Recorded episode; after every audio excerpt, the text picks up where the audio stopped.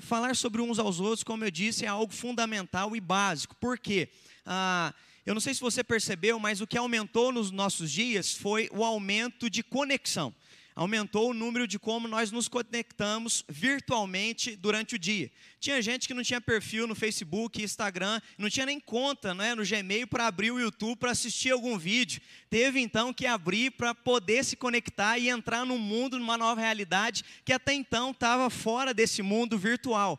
Assim como cresceu o número de pessoas acessando virtualmente, ao mesmo tempo, eu não sei se você percebeu isso, mas da mesma maneira que nós crescemos na conexão virtual, nós caímos na nossa conexão pessoal.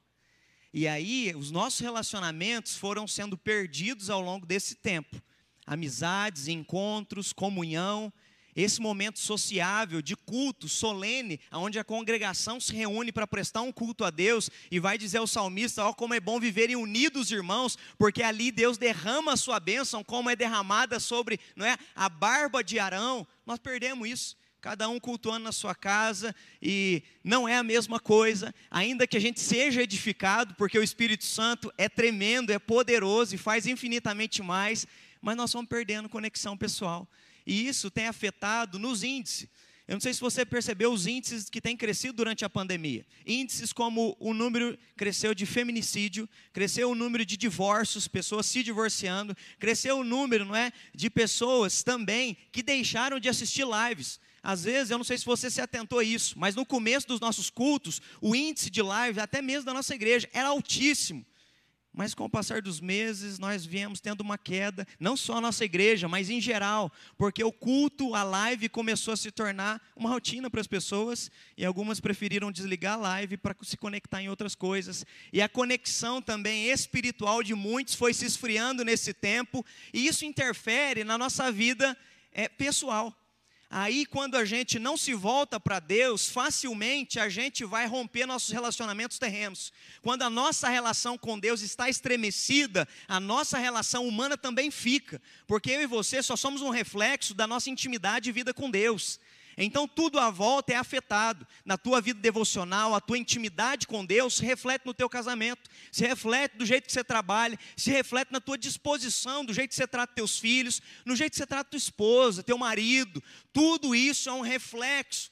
E então é muito importante a gente conversar sobre a temática uns aos outros. Pastor, eu nunca vi falar. Nós vamos te apresentar então. Uns aos outros, ela é baseada num grande mandamento. Um novo mandamento vos dou. Se lembra disso? Jesus deu essa palavra para os discípulos dizendo o seguinte: Um novo mandamento vos dou, que ameis uns aos outros como eu vos amei. Jesus aqui, ele institui a base de uns aos outros, ou seja, tudo aquilo que ele fez, ele quer que façamos uns aos outros. E a base disso é o amor que ele demonstrou para nós, deve ser vivenciado em todas as nossas relações. Aí vai implicar em 36, olha aí, 36 princípios para viver na vida mútua, relacional, em casa, casamento, com filho, esposa, trabalho, vida estudantil. Que mandamentos são esses? Que princípios são esses? Aceitem uns aos outros, saúdem uns aos outros, tenham igual cuidado uns pelos outros, sujeitem-se uns aos outros, suportem uns aos outros, não tão inveja uns dos outros, deixem de julgar uns aos outros, não se queixem uns dos outros, não falem mal uns dos outros, não mordam e não devorem uns aos outros, não provoquem uns aos outros, não mintam, confessem os seus pecados uns aos outros, perdoem-se mutuamente uns aos outros, edifiquem-se mutuamente, ensinem uns aos outros, encorajem uns aos outros, aconselhem-se uns aos outros, fale entre vós com salmos, hinos e cânticos espirituais uns aos outros. Olha quanta coisa que a Bíblia vai trazer para nós, fundamentada no princípio: amem uns aos outros como eu vos amei. E aí, provavelmente, ao final de toda essa exposição, alguns estão quase perdendo fôlego junto comigo aqui, né? Que eu estou falando bem rapidinho. Alguns estão, pastor, vai desmaiar ali, não é?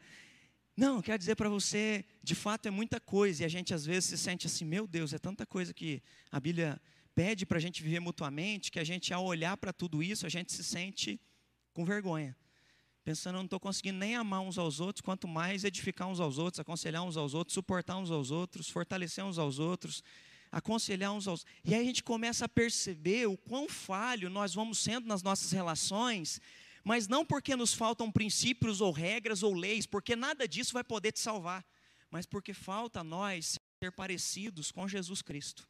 Falta a nós amarmos uns aos outros como quem nos amou, como Ele nos amou. A base da vida mútua de uns aos outros vem dele.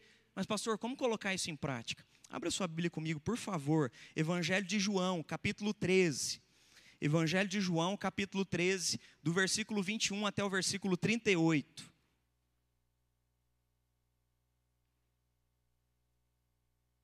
Evangelho de João, capítulo 13, do versículo 21 ao versículo 38.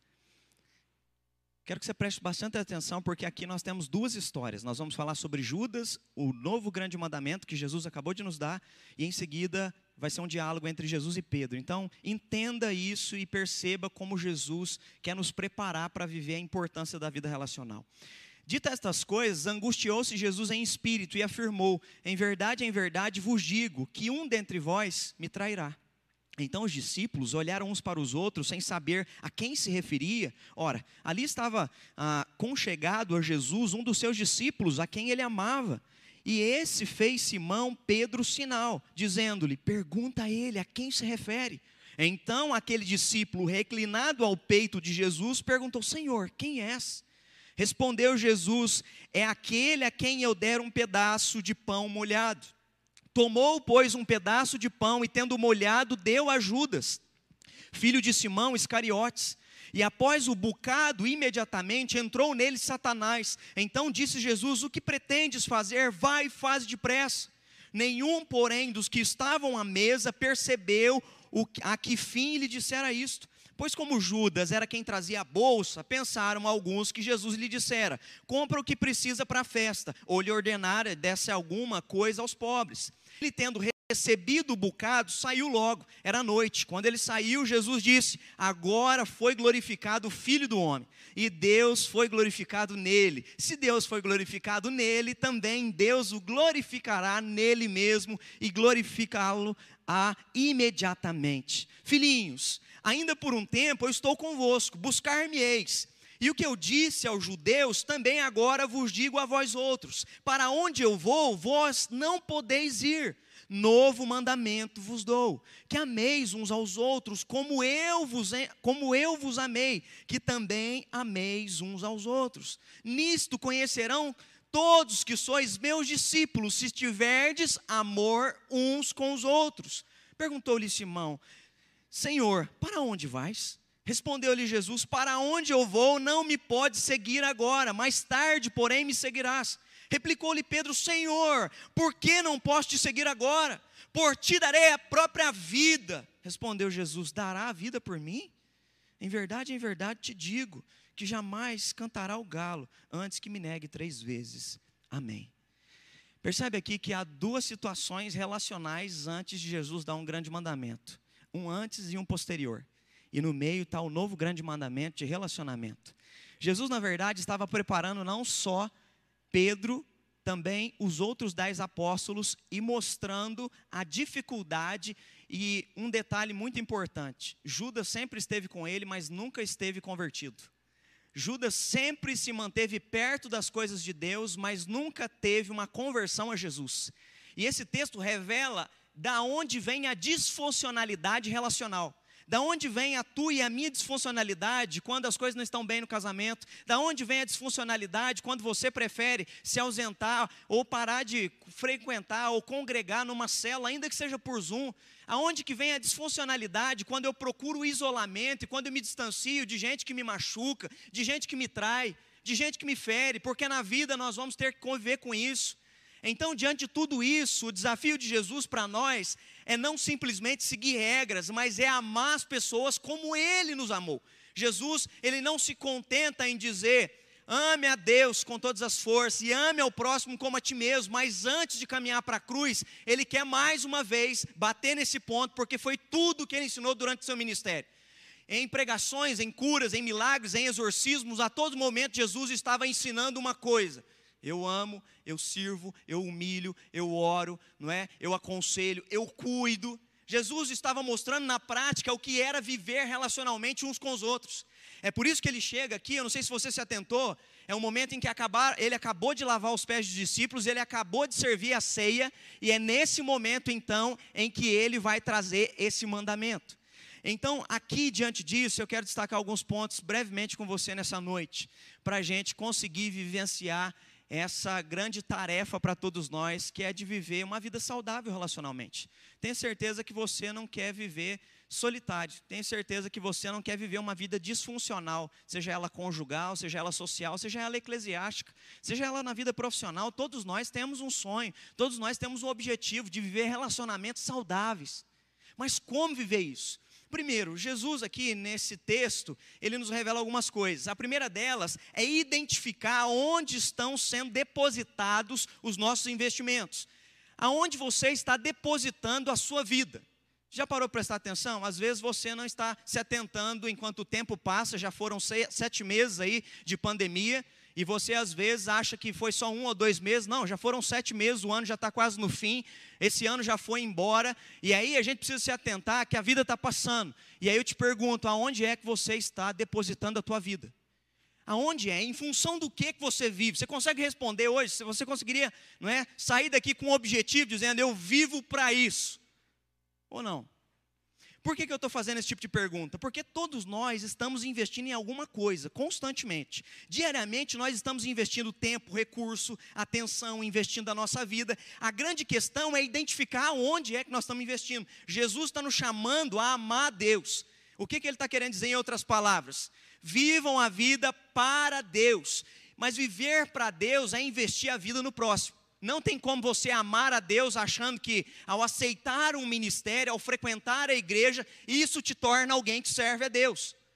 Porque vamos no primeiro caso, vamos aqui no primeiro estudo de caso, Judas. Judas é um sujeito totalmente envolvido eclesiasticamente, ele é comprometido. Se nós, se Judas estivesse entre nós hoje, provavelmente seria um líder de célula. Ele é entre os doze, ele é líder mais do que líder, ele é tesoureiro. Você sabe? Você viu o texto ali? Ele andava com a bolsa, ou seja, ele é o tesoureiro. Ele é um sujeito que tem ministérios no, no grupo apostólico de Jesus. Mas apesar de ter todas essas funções, ele não vive o amor ao próximo a momento nenhum. Ele não ama o próximo em circunstância alguma. Lembra-se quando uma prostituta quebra um vaso de perfume aos pés de Jesus? Você lembra quem que levanta questionamento dizendo que era muito dinheiro sendo jogado fora? Lembra quem que é? Judas. Judas de trás da multidão ali fala: Jesus, Jesus, daí dinheiro jogado fora, desperdício. Ele não olha com compaixão e misericórdia, amando uns aos outros, porque aquela mulher está ali se lamentando e se humilhando diante de Jesus, pedindo perdão pelos pecados, porque ele não olha para o próximo. Judas, ele está investindo a vida dele nesses três anos com Jesus e ele não percebe isso nele mesmo. Ele não está investindo num ministério, ele não está investindo em alguma coisa. A todo momento a mente dele é voltada para quê? Para dinheiro. Jesus, se a gente tivesse esse dinheiro, hein? Dava para ajudar muito pobre. Aí ele dá um espiritual. Quando ele sai aqui para atrair Jesus, você sabe por que ele sai para atrair Jesus? Ele sai para atrair Jesus por dinheiro. A vida de Judas era uma vida voltada para quê? Ele investiu a vida dele nas finanças. Para ele, a vida se é, tinha como objetivo viver em função disso. Para ele, dinheiro era tudo, era o próprio Deus dele. E isso é tão forte porque, às vezes, a gente cria, o pastor Craig Groeschel vai dizer isso, a gente cria uma diferença entre o ideal e o real, entre a prioridade e a verdade. É ou não é? A gente pode olhar para a vida de Salomão. Salomão é o sujeito que começa o ministério, inaugurando o templo, consagrando a Deus e fazendo uma oração, que ali seria casa de oração. Mas vai ler o livro de Eclesiástico. Você chega no livro de Eclesiástico, o que, que a gente percebe nele? Uma coisa foi o ideal lá no começo.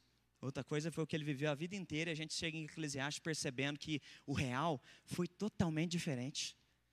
Eu só vivi para trabalhar, eu só vivi para ter dinheiro, só vivi para conquistar mulheres, só vivi para construir, só vivi para gerir empresas, eu só vivi para ter tudo e foi tudo como correr atrás do vento. Percebe que há uma lacuna entre o que você idealiza e o que você vive?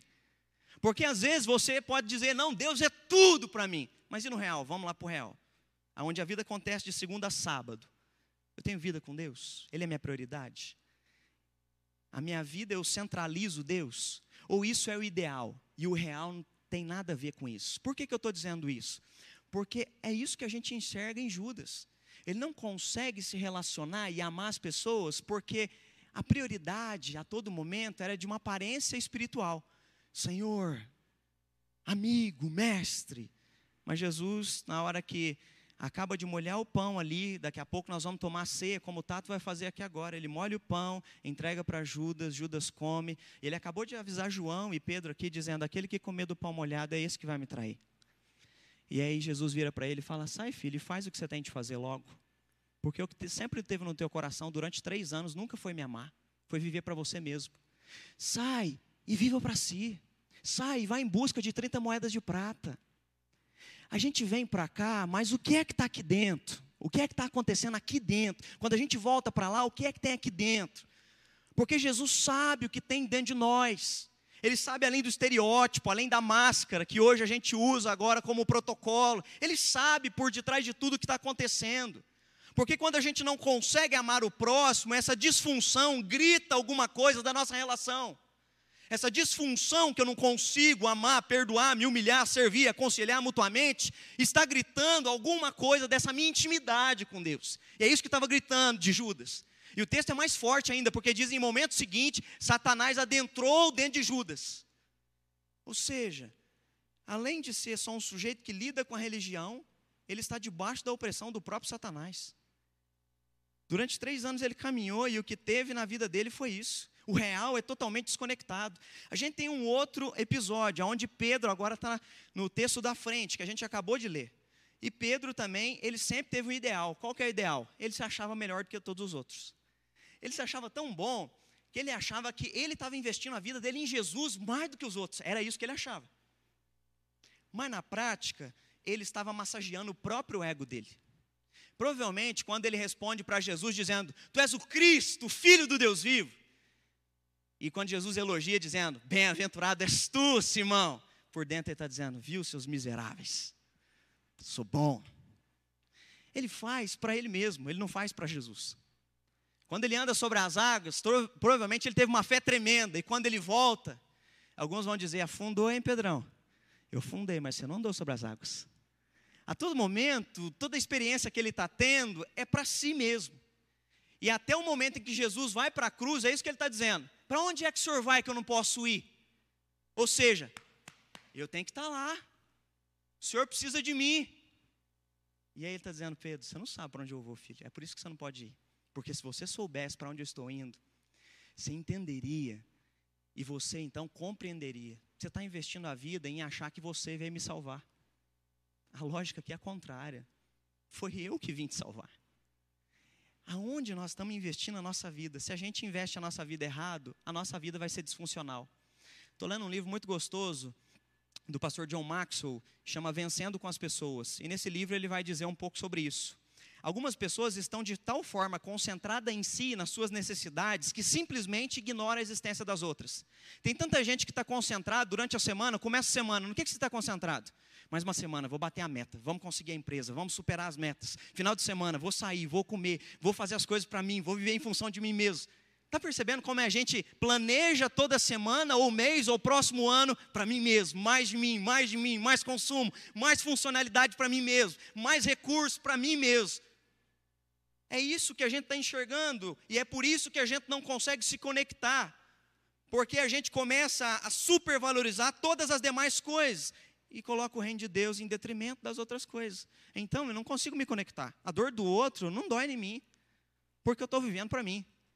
É necessário que a gente, então, primeiro, avalie a nossa vida, aonde você está investindo a sua vida. Só seremos capazes de cumprir esse objetivo desse grande mandamento. Aí entra um segundo ponto que eu quero conversar com Jesus, que, com vocês, que Jesus coloca aqui nesse texto nós ganhamos uma consciência sobre nós. É preciso de além pensar, além de pensar onde é que você está investindo sua vida, você precisa ganhar uma consciência sobre sua autoimagem. Você consegue se definir? Primeiro, eu comecei fazendo a pergunta: qual é o objetivo da sua vida? Isso é propósito, isso é missão. Para que é que você vive? Você consegue dar propósito e objetivo de vida? Beleza, agora você precisa então destacar. Essa prioridade é verdade ou isso eu só coloquei na agenda, mas na vida real não tem nada a ver com isso? Tá? Segundo ponto, que nós estamos caminhando aqui agora. Você tem consciência da tua autoimagem? Pastor, o que, que tem a ver a minha autoimagem com o meu casamento? O que, que tem a ver a minha autoimagem com o que eu faço na igreja? Sou um ministro de louvor. O que é que tem a ver a minha autoimagem com liderar célula? O que é que tem a ver a minha autoimagem com o jeito que eu trato meu vizinho? Tem tudo a ver. Aí a gente vai conseguir perceber que Jesus quer levar tanto a Pedro quanto os outros dez que estão ali na mesa da ceia a verem-se a si mesmos. Por quê? Ah, o John Maxwell vai dizer isso no seu livro, né? A maneira como as pessoas veem as outras é um reflexo delas mesmas. Isso daqui eu achei fantástico. Preste atenção. A maneira como você trata o outro e você vê o outro é um reflexo de você mesmo. Ele diz o seguinte: se, uma, se eu sou uma pessoa confiável, olharei para as outras como sendo pessoas confiáveis. Se eu sou crítico, acharei do mesmo modo e criticarei a todos os outros. Se eu sou atencioso, para mim os outros são compassivos. Se a sua personalidade vem à tona quando você fala das outras pessoas, interage com elas. Alguém que não conhece você será capaz de dizer muito a seu respeito a partir simplesmente de te observar. O que você fala dos outros está falando muito da sua autoimagem. E aí, por que, que eu estou falando de autoimagem? Porque o apóstolo Paulo vai nos chamar a atenção, a gente vai continuar essa série durante esse mês. Ele vai dizer o seguinte: ele vai falar sobre a mutualidade em Romanos. Ele fala isso em Coríntios também. E ele diz o seguinte: olha, não pense de si mesmo além do que convém. Antes pense com moderação. O que, que ele está dizendo? Ei, tome cuidado para não fazer uma autoimagem melhor do que você aparenta ser. Porque toda vez que você se pinta melhor do que você é, você diminui os outros e não consegue viver vida relacional saudável. Por isso você está na vida que está, por isso que a vida é desconectada, por isso que todo mundo não serve para se relacionar, porque ele é falho, ele é pecador, ela falhou, ele fala, e aí a gente então vai se afastando, mas a gente não percebe que o erro que estamos jogando para o outro é reflexo da minha autoimagem, da minha disfuncionalidade moral relacional. E aí o que, eu estou querendo dizer? Vamos olhar para Judas, olha o reflexo dele a autoimagem dele, vamos pensar aqui, qual que é a autoimagem de Judas? Uh, Judas, ele é um traidor, concorda comigo? Ele é aquele que vai trair Jesus. E um traidor, ele não se vê como um traidor. Alguém que está em pecado, se não tiver debaixo de uma relação saudável com o Espírito Santo, por que, que eu estou falando debaixo de uma relação saudável com o Espírito Santo? Porque no Salmo 51, Davi vai dizer isso. Senhor, não é? Eu nasci em pecado, em pecado me concebeu a minha mãe. O meu pecado está diante de mim. O que, que ele está dizendo? Deus, eu tenho consciência de desde bebê até aqui agora, o meu pecado está diante de mim, porque teu Espírito Santo me revela, eu confesso o pecado. Agora, a gente que não tem comunhão com o Espírito Santo não percebe que está fazendo coisa errada, que está errando, que está numa pornografia, que está mentindo, que está enganando, que está manipulando gente relacionalmente, manipulando para ter dinheiro, manipulando para manter os status, eu lembro de uma certa vez de um casal que veio se aconselhar comigo e a esposa disse, não é? Pastor, eu já queria ter separado faz tempo, mas eu estou com esse homem por causa do dinheiro que me oferece, a vida financeira que ele está. Isso fazia 15 anos, desde o adultério que ele tinha cometido com ela. E aí a gente começa a viver de uma autoimagem falsa, e a gente não se vê como hipócrita, frequentando a igreja e mantendo o status quo, porque a gente que acha que é normal. Nós estamos ouvindo a pregação de Jesus todo domingo, a gente toma ceia na hora que o pastor abençoa, a gente começa a se sentir como Judas. Não tem nada de errado comigo, está tudo em paz. E aí, como ele está em pecado, ele não percebe que está porque não tem relação com Deus, ele nunca se converteu. E porque ele nunca se converteu, sabe o que, que vai acontecer? Ele vai trair Jesus, porque ele provavelmente pensou o seguinte: ele está vendo que o cerco para Jesus está se apertando. Ele já viu soldados chegando perto de Jesus e está próximo o momento de Jesus ser preso e levado para Jerusalém e morto. Jesus já vem falando isso durante três anos. Ele está percebendo que, hora ou outra, alguma coisa vai acontecer. E sabe o que, que ele pensa? Aqui é a relação: olha, como eu sou um traidor, antes que me traiam, eu vou trair primeiro. Ele, na verdade, lança para o outro o que, na verdade, ele é. Você lança crítica, você não perdoa, e aí você coloca a pessoa como inculpável né? Não, isso não tem como perdoar. Porque na verdade a gente não está amando como Jesus ama. Porque o teu e meu pecado era imperdoável, mas Ele na cruz do Calvário, pela graça, nos salvou e nos redimiu do nosso pecado. Quando nós somos capazes de amar como Ele ama, então a vida relacional se torna suportável, ela se torna vivenciável e saudável. Mas só se eu conseguir viver como Ele, amar como Ele, ter intimidade com Ele, porque senão a maneira como eu vou lidar com as pessoas vai influenciar. Pedro, qual é a autoimagem que Pedro tem sobre si mesmo? Imagine comigo. Sabe qual é a autoimagem que Pedro tem sobre ele mesmo? Que ele é o salvador da pátria. Não acabei de dizer? A todo momento ele está dizendo: Senhor, o Senhor precisa de mim. O Senhor não vai morrer em momento nenhum. Se for preciso, eu vou lutar em teu nome. A todo momento ele está se vendo como um alto salvador. Só que o que mais dói é na hora que, durante três vezes antes do galo cantar, ele diz: não conheço esse homem, nunca vi esse homem, não andei com esse homem. Sabe por que, que Pedro sai dali e chora copiosamente? Porque ele se viu. E quando a gente se vê, dói, porque a gente percebe que a gente está falhando na relação com o outro, porque a gente está se espelhando no outro. A gente, não é, está achando que o outro, não é, o erro dele é idêntico ao nosso. E aí então Pedro não se deu conta de que na verdade ele só era um sujeito pecador que precisava de um salvador. Não era Jesus precisando de um salvador. Era o inverso. A autoimagem dele estava tão forte que ele olhava para Jesus com misericórdia. Mestre, não fala dessas coisas de morrer, o senhor não precisa disso. Ele olhava para Jesus como se Jesus precisasse da compaixão dele, é o inverso. Tome cuidado de não projetar na tua relação o que você pensa sobre você mesmo. Porque às vezes está difícil se relacionar com o outro, não é por causa do outro, mas é por causa de si mesmo. John Maxwell vai colocar isso daqui, eu gostei muito dessa expressão, ele diz o seguinte: é o limite relacional. O que é o limite relacional? A sua imagem de si mesmo restringe a sua capacidade de se relacionar com o próximo. Uma imagem autonegativa te impede de ver e vivenciar relacionamentos bem-sucedidos porque você sempre é crítico, negativo, você sempre critica o outro, você sempre denigre o outro, você não consegue perdoar, o outro sempre é imperdoado, o outro sempre é um fracasso, porque você está com uma imagem exagerada sobre si mesmo. Tenha uma imagem mais moderada e se veja como de fato você é. E aí, quando você se consegue ver, e a gente só consegue se enxergar na, diante de Jesus Cristo, porque diante de Jesus Cristo nós somos despidos da nossa natureza. E aí aqui não tem máscara, nada que tampe o nosso rosto, nada que esconda, porque Ele é onisciente, sabe o que está passando na tua e na minha mente agora, durante quando você está assistindo esse culto. Ele então perscuta, não é, o nosso coração, esquadrinha a nossa mente, o nosso coração. É diante dele que nós somos não é quem nós somos. E aí a gente se vê quem a gente é. E é nesse momento, então, que nós somos confrontados a viver uma vida saudável. Mas como, pastor? De que maneira viver a vida saudável? É aí o ponto que eu quero concluir com vocês, que é o terceiro ponto, aonde Jesus vai apresentar um novo mandamento. O chamado de Jesus para nos tornarmos pessoas saudáveis como Ele é. Quando Jesus diz, vivei uns aos outros, amai uns aos outros, sabe o que Jesus está te chamando a ser? Vem viver como eu vivi. Você quer amar uns aos outros? Você quer perdoar uns aos outros? Você quer viver relacionamentos saudáveis? Você quer ver pessoas sendo restauradas? Você quer ver o seu casamento sendo restaurado? Você quer ver pecadores que estão longe, distantes, que um dia você mesmo jogou a pedra, voltando para casa? Amem como eu amo. Parem de tentar amar do jeito de vocês.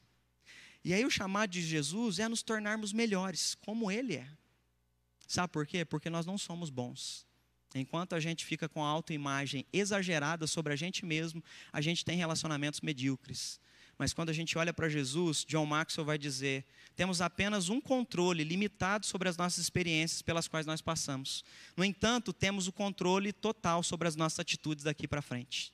O teu passado, você não tem controle. Tem coisas que aconteceram e fugiram ao seu controle. Problemas relacionais, traição, adultério, morte, fracasso, enfim, várias coisas que aconteceram até aqui. Você olha para trás e fala: teve coisas que você não tinha controle da situação. Mas daqui para frente, uma coisa você tem controle: do que você vai fazer nas suas relações.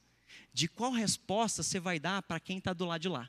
Você pode dar uma resposta carnal, como Judas, saiu dali e na sua autoimagem investiu a vida em dinheiro, ou você pode sair de um culto, da presença de Jesus, transformado, impactado, a ponto de sair dizendo: Eu quero amar como Ele amou.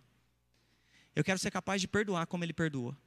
Eu quero ser capaz de investir na vida dos outros como Ele investiu na vida desses doze homens. Eu quero ser capaz de aconselhar pessoas como ele aconselhou. Eu quero ser capaz de ter amigos mais chegados que irmãos, como ele teve na caminhada. Eu quero ser capaz. Mas para isso, você tem que se tornar como ele. E para se tornar como ele, é necessário que a gente entenda uma coisa: é necessário que a gente morra para nós mesmos, para a nossa vontade. Lembra que no início eu falei qual, aonde você está investindo a sua vida e qual é a sua autoimagem, como é que você se vê? É preciso que você passe a olhar os seus relacionamentos como Jesus olha. É preciso que você passe a tratar o próximo como Jesus trate ou trataria. É preciso que você, então, comece a viver refletindo a imagem de Cristo dentro de você. E aí parece ser utópico, mas é por isso que nós vamos conseguir ver isso na fala de Paulo, dizendo: Já não sou eu mais quem vive, mas é Cristo que vive em mim. Porque alguns irmãos estão questionando: como é que você é capaz de perdoar, Paulo? Te apedrejaram em Listra e quase te mataram na porta da cidade. Como é que você é capaz de seguir em frente? Já não sou eu mais quem vive, irmãos, mas é Cristo que vive em mim. Vamos voltar lá e vamos pregar para ele de novo? Como é que você é capaz de continuar a vida quando gente machuca você? Como é que você é capaz de retomar a história aonde pessoas te feriram? Como é que é, você é capaz de amar até o fim quando há no grupo de pessoas que você convive gente doente que está te traindo? Porque Jesus lava o pé de Judas, você acha que ele não sabia que Judas ia trair ele?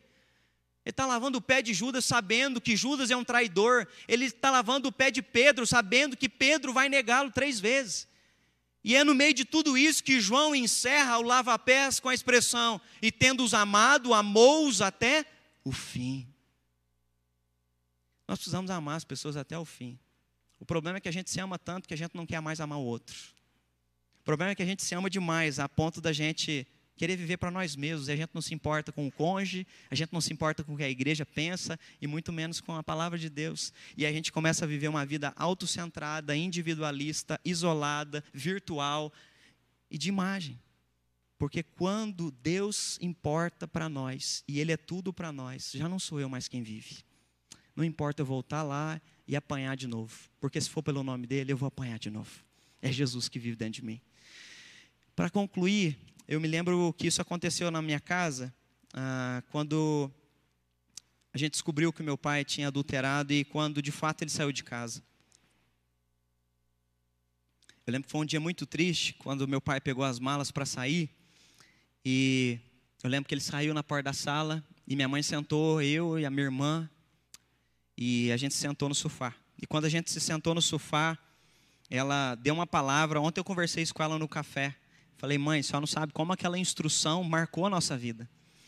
É, a gente estava chorando por causa da dor de ver meu pai embora, a dor de saber que ele tinha feito coisas erradas, das quais ele estava se arrependendo, mas ainda assim continuava envolvido com as coisas as quais ele achava que era melhor para ele. E em momentos como esse, carnalmente, que sensação viria dentro do teu coração? Que emoção viria? O que você pensaria em fazer quando dói do lado de lá? Eu me lembro que minha mãe me abraçou, abraçou minha irmã chorando, e nós três chorando no sofá. Ela disse: Nós podemos sentir, às vezes, indignação, a raiva pode brotar dentro do nosso coração, mas nós vamos tomar uma decisão aqui nessa noite, da nossa vida daqui para frente. Nós vamos continuar amando o Pai de vocês, vamos continuar orando por Ele todas as noites, nós vamos continuar nos relacionando com Ele, vocês vão continuar se encontrando com Ele, ainda que Ele não venha aqui, vocês vão sair para almoçar, para jantar com eles, vocês vão manter um padrão saudável com Ele. Isso foi tão impactante, porque a nossa disfuncionalidade relacional por causa do pecado que aconteceu no casamento dos meus pais ah, não afetou futuramente a minha vida relacional com meu pai, por causa daquela palavra que minha mãe me deu naquele dia. Em outras palavras, o que minha mãe estava dizendo é: é isso que Jesus espera de nós, e é isso que nós vamos fazer. Ela não estava dizendo que era fácil, ela não estava dizendo vai dar tudo certo, não, ela estava dizendo nós podemos sentir sensações carnais, mas nós não vamos fazer isso nossa relação com Ele vai continuar sendo saudável. Eu jamais vou falar mal dele dentro de casa, eu jamais vou colocar vocês contra ele dentro da nossa própria casa. E dentro da nossa casa, toda noite na devocional, nós vamos continuar orando pela conversão do seu pai. Eu faço isso até hoje, porque minha mãe me ensinou a amar uns aos outros. Quando a gente tem a opção de olhar para Jesus e ter a referência para nós, aí então a gente consegue de fato amar uns aos outros. A gente consegue perdoar, a gente consegue sabe, suportar uns aos outros, a gente consegue aconselhar. Meu pai se casou e se divorciou depois que ele se divorciou da minha mãe. Teve mais um casamento, teve uma filha. Eu me lembro que quando meu pai se divorciou, ele não tinha casa para morar. Eu tinha acabado de casar, fazia um mês. Sabe aonde meu pai foi morar? Na minha casa. Abri a minha casa, tinha acabado de casar, estava na minha lua de mel ainda. Falei, pai, vem morar comigo. Vou cuidar do senhor. Porque quando a gente sabe o que Jesus espera de nós, a gente não dá desculpa de pecado ou de carnalidade para deixar de fazer o que Deus está esperando que a gente faça. A gente não vai dizer, vou orar por você, viu? Que Deus cuide de você. Não, a gente vai lá e faz. Porque é isso que Jesus nos ensinou. E é isso que ele faria se ele tivesse aqui. E é isso que ele quer que a gente faça. Que amemos uns aos outros, como ele nos amou. Que Deus possa te capacitar, me capacitar, para que a gente consiga viver relacionamentos saudáveis. Não estou dizendo que vai fluir tudo tranquilamente, mas estou dizendo que com Jesus você vai ser capaz de se tornar alguém melhor e saudável nas suas relações. Você vai ser capaz de, como Jesus foi, dizer: Pedro, você vai me negar três vezes, filho. Mas é o mesmo Jesus que está na beira do barquinho dizendo: Filho, vai apacentar os meus cordeirinhos, porque eu te perdoo. A gente começa a ter vida saudável, a gente não tem raiz de amargura, a gente não tem ódio, a gente não vive em função de nós mesmos, porque nós vamos nos assemelhando a Jesus. E as nossas relações vão se tornando saudáveis e edificantes, então, para nós. A gente quer ver pessoas sendo saradas, é isso que nós queremos quando a igreja reabra. Sabe por quê? Porque tem muita gente doente emocionalmente. Nós queremos ver irmão reconciliando casamento. Nós queremos ver pessoas restaurando a vida conjugal, filhos sendo perdoados, pais se convertendo aos filhos. Nós amamos uns aos outros e nós queremos que você viva isso, porque Ele nos amou. Da onde vem a fonte do amor, pastor? Vem de Jesus Cristo. Chamar o Ministério do Louvor à frente, que você então possa fazer essa oração, em nome de Jesus de querer amar como ele amou, de querer viver como ele viveu. Que você se livre da sua autoimagem, porque já não é mais você quem vive, é Jesus que vive dentro de você. Que você possa olhar para ele, se espelhar nele para conseguir viver uns aos outros. Feche seus olhos, coloque seu coração diante de Deus, em nome de Jesus.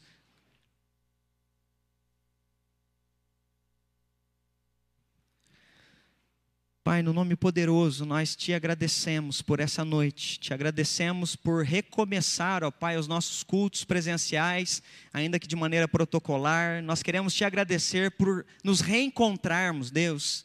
Mas a gente não quer se reencontrar só socialmente em evento, a gente quer se reencontrar, Deus, na nossa vida. Porque tem gente que às vezes, Deus, está no culto, está numa live, mas está se sentindo perdido, está deslocado, não tem relacionamento, Deus está se sentindo sozinho, isolado. Tem gente que na vida conjugal está se sentindo, Deus, distante. Tem filhos que estão dentro da casa, mas não tem atenção dos pais. Deus, nossa oração é para que o Senhor nos ajude a viver, ó Pai, as prioridades na vida real. A gente não quer viver, Deus, um deslocamento entre o ideal e o real. Nós queremos viver aquilo que nós pregamos, aquilo que nós falamos, como Jesus viveu, ó Pai.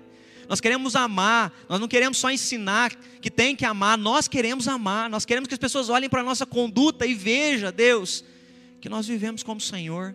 Abençoa, Deus, na nossa casa, abençoe os nossos lares, restaura vínculos quebrados, Deus, vivifica a nossa vida relacional, vivifica relacionamentos, Deus, que estão danificados, desajustados por causa do pecado. Quebra, Deus, toda a opressão de Satanás, porque nós sabemos, Deus, que assim somos Satanás veio sobre Judas, ó Pai, ele quer se levantar contra nós para nos oprimir, para matar, roubar e destruir a nossa casa. Cubra os nossos lares com o sangue do Cordeiro, ó Pai, nos livrando de toda a seta de Satanás. E em nome de Jesus, restaura o primeiro amor a Deus, porque nós só vamos ser capazes de amar ao outro como o Senhor nos amou, quando a gente voltar a sentir o teu amor dentro de nós, ó Pai. Quando a gente estiver perto do Senhor, quando a gente estiver experimentando o teu perdão, quando a gente estiver se humilhando na tua presença, quando a gente tiver intimidade conectado no teu Espírito Santo. Aí sim, Deus, nós vamos viver isso no dia a dia, seja em casa, seja na empresa, na escola, na faculdade, e assim glorificando o teu nome, ó Pai.